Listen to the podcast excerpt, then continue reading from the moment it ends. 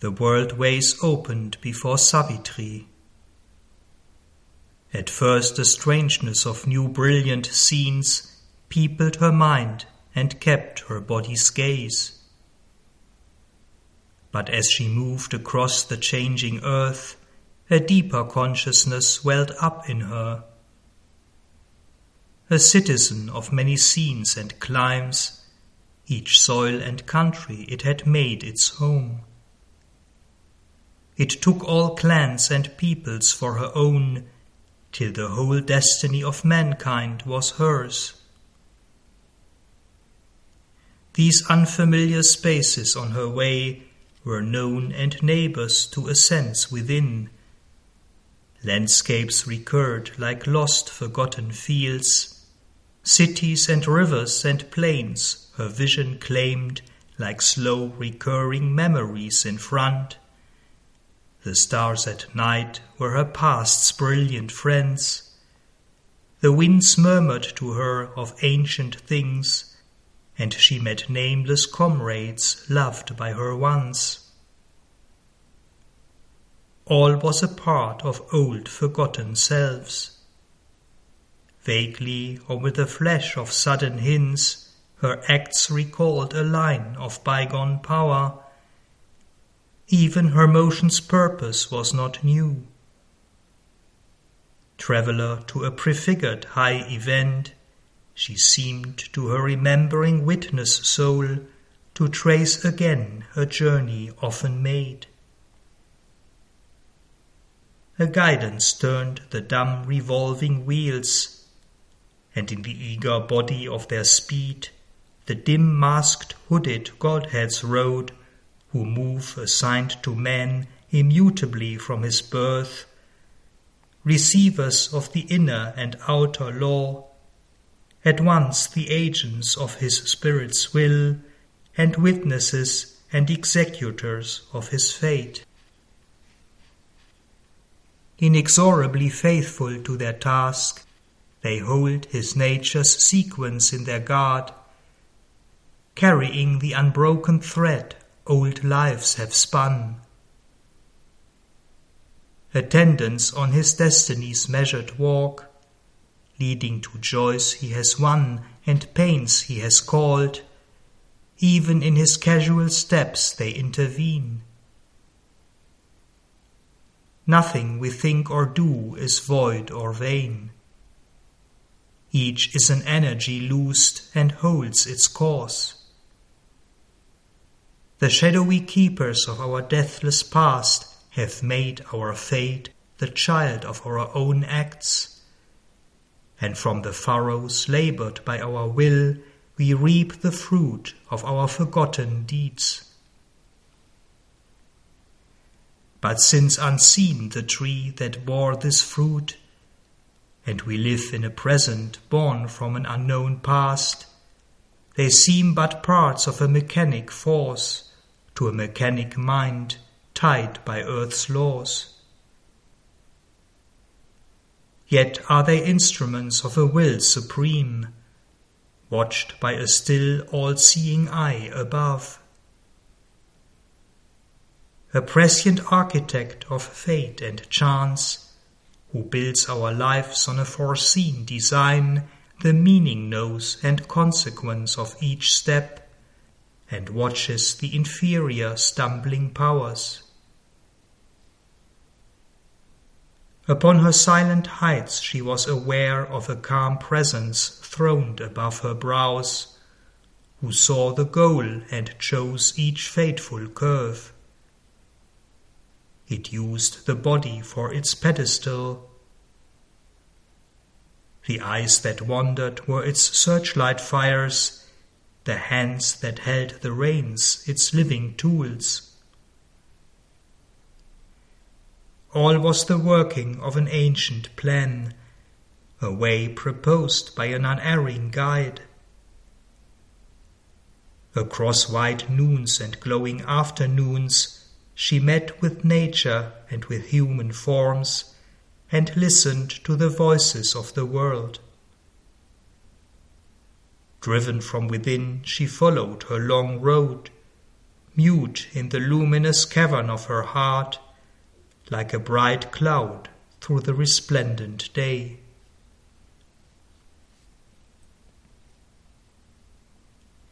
At first her path ran far through peopled tracts.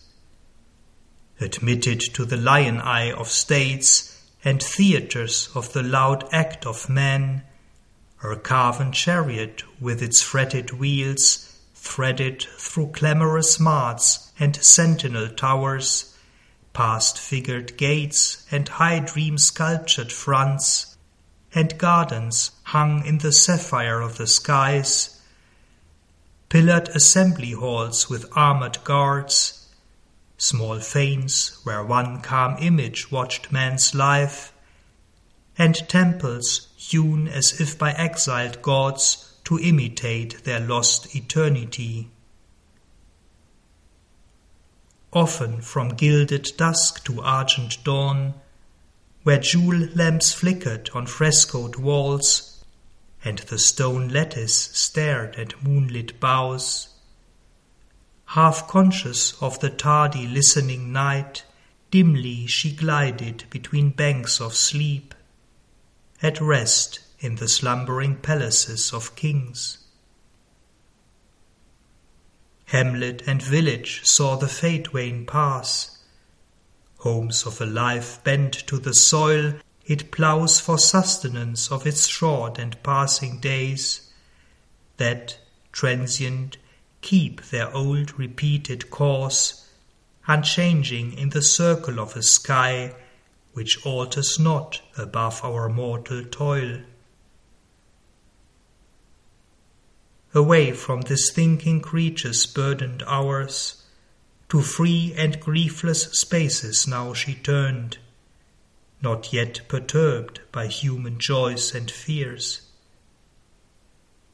Here was the childhood of primeval earth, her timeless musings large and glad and still, man had forborne as yet to fill with cares, imperial acres of the eternal sower, and wind stirred grasslands winking in the sun. Or mid green musing of woods and rough browed hills, in the grove's murmurous bee air humming wild, or past the long lapsing voice of silver floods, like a swift hope journeying among its dreams, hastened the chariot of the golden bride. Out of the world's immense unhuman past, tracked memories and ageless remnants came, the mains of light, enfeoffed to antique calm, listened to the unaccustomed sound of hoofs, and large, immune, entangled silences absorbed her into emerald secrecy, and slow hushed wizard nets of fiery bloom environed with their colored snare her wheels. The strong importunate feet of time fell soft along these lonely ways, his titan pace forgotten and his dark and ruinous rounds. The inner ear that listens to solitude, leaning self wrapped unboundedly, could hear the rhythm of the intenser wordless thought that gathers in the silence behind life, and the low, sweet, inarticulate voice of earth in the great passion of her sun kissed trance, ascended with its yearning undertone. Afar from the brute noise of clamorous needs, the quieted, all seeking mind could feel, at rest from its blind outwardness of will, the unwearied clasp of her mute, patient love, and know for a soul the mother of our forms. This spirit stumbling in the fields of sense, this creature bruised in the mortar of the days, could find in her broad spaces of release. Not yet was a world all occupied by care. The bosom of our mother kept for us still her austere regions and her musing depths, her impersonal reaches, lonely and inspired, and the mightinesses of her rapture haunts. Muse lipped she nursed her symbol mysteries, and guarded for her pure eyed sacraments the valley clefts between her breasts of joy, her mountain altars for the fires of dawn, and nuptial beaches where the ocean couched, and the huge chanting of her prophet woods. Fields had she of her solitary mirth, plains hushed and happy in the embrace of light, alone with the cry of birds and hue of flowers, and wildernesses of wonder lit by her moons, and grey seer evenings kindling with the stars, and dim movement in the night's infinitude. August, exulting in her Maker's eye, she felt her nearness to him in earth's breast, conversed still with the light behind the veil, still communed with eternity beyond. A few and fit inhabitants she called to share the glad communion of her peace. The breadth, the summit were their natural home the strong king sages from their labor done, freed from the warrior tension of their task, came to her serene sessions in these wilds. The strife was over, the respite lay in front. Happy they lived with birds and beasts and flowers, and sunlight and the rustle of the leaves and heard the wild winds wandering in the night, mused with the stars in their mute constant ranks, and lodged in the mornings as in azure tents, and with the glory of the noons were one.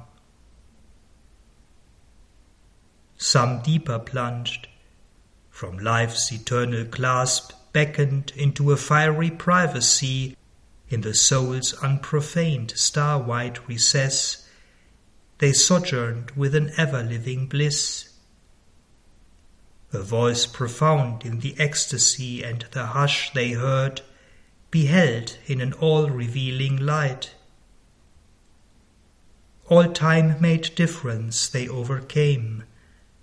The world was fibered with their own heart-strings. Close drawn to the heart, that beats in every breast, they reached the one self in all through boundless love.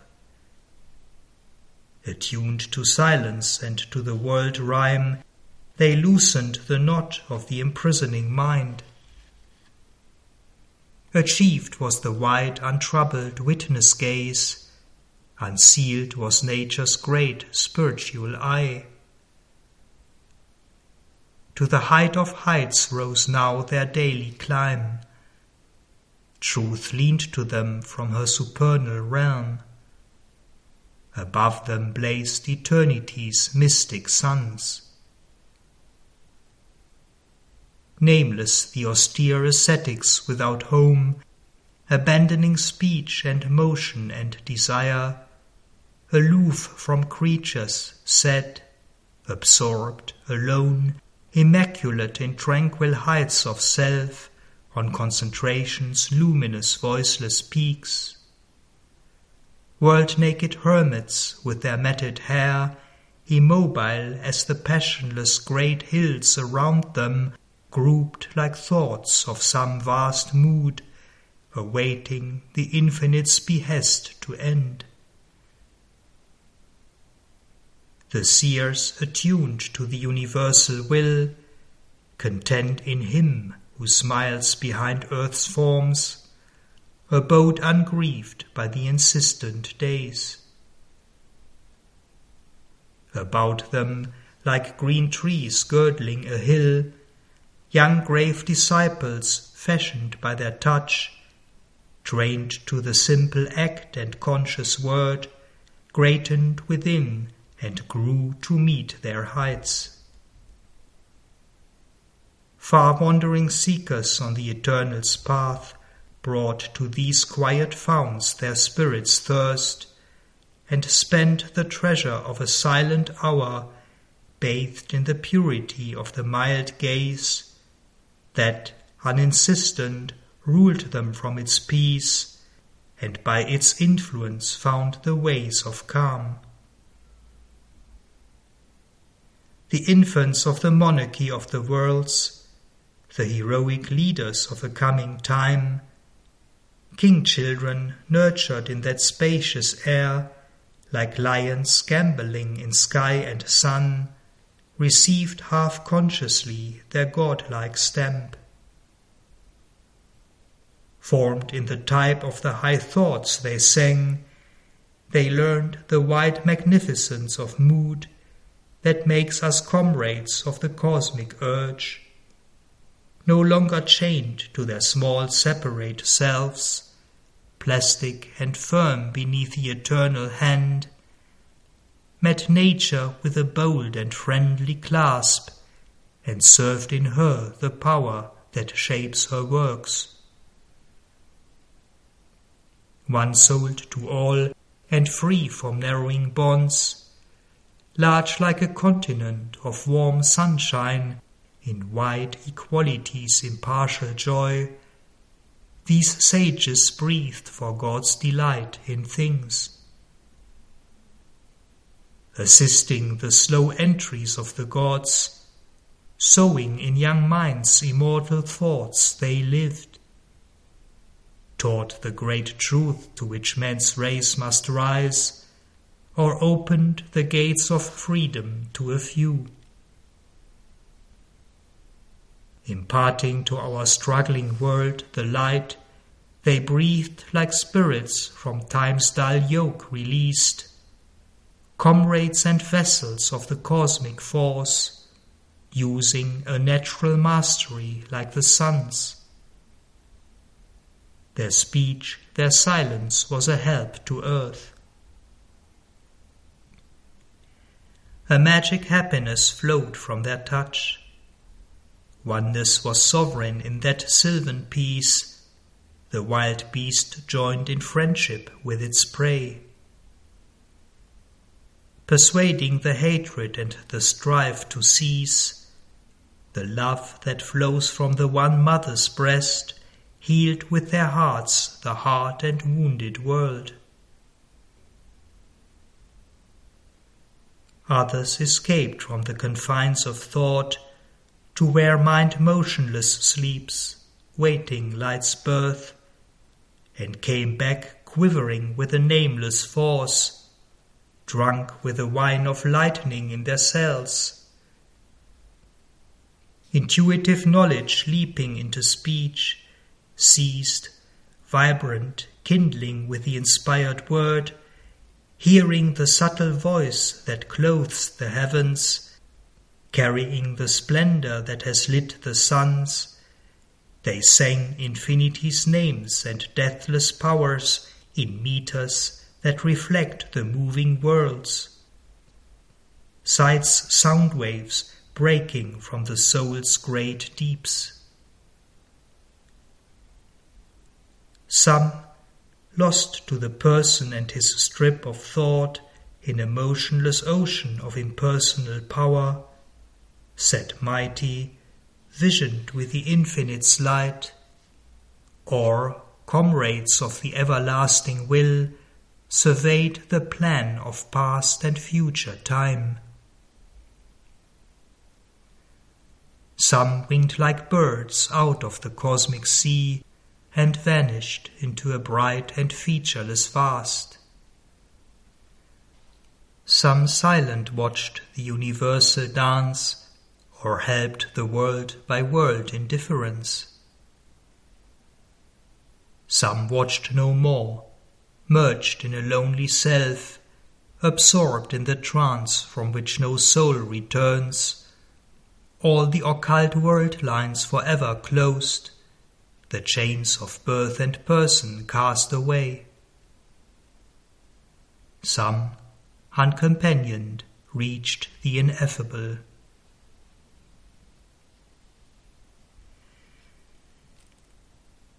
As floats a sunbeam through a shady place, the golden virgin in her carven car came gliding among meditation's seats. Often in twilight mid returning troops of cattle, thickening with their dust the shades, when the loud day had slipped below the verge, arriving in a peaceful hermit grove she rested, drawing round her like a cloak its spirit of patient muse and potent prayer. Or near to a lion river's tawny mane, and trees that worshipped on a praying shore, a domed and temple air's serene repose beckoned her hurrying wheels to stay their speed. In the solemnity of a space that seemed a mind remembering ancient silences, where to the heart great bygone voices called, and the large liberty of brooding seers had left the long impress of their souls seen.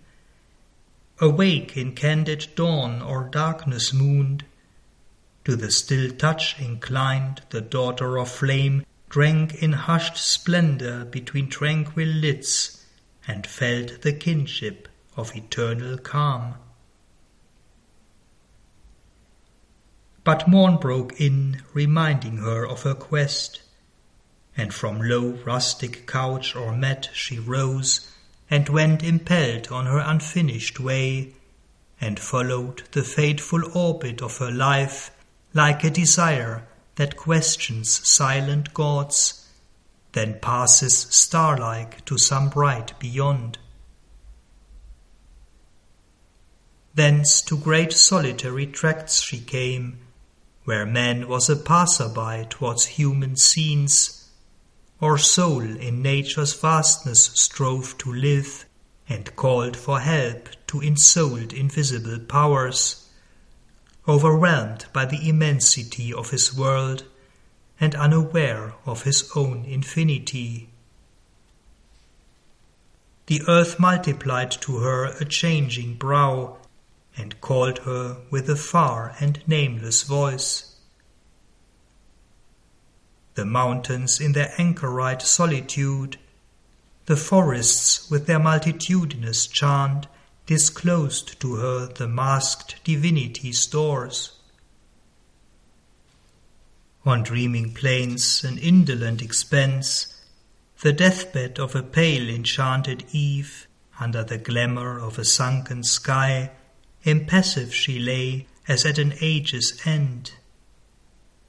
Or crossed an eager pack of huddled hills, lifting their heads to hunt a lair-like sky, or travelled in a strange and empty land, where desolate summits camped in a weird heaven, mute sentinels beneath a drifting moon, or wandered in some lone tremendous wood, ringing for ever with the cricket's cry, or followed a long glistening serpent road through fields and pastures lapped in moveless light, or reached the wild beauty of a desert space, where never plough was driven nor herd had grazed, and slumbered upon stripped and thirsty sands, amid the savage wild beast night's appeal.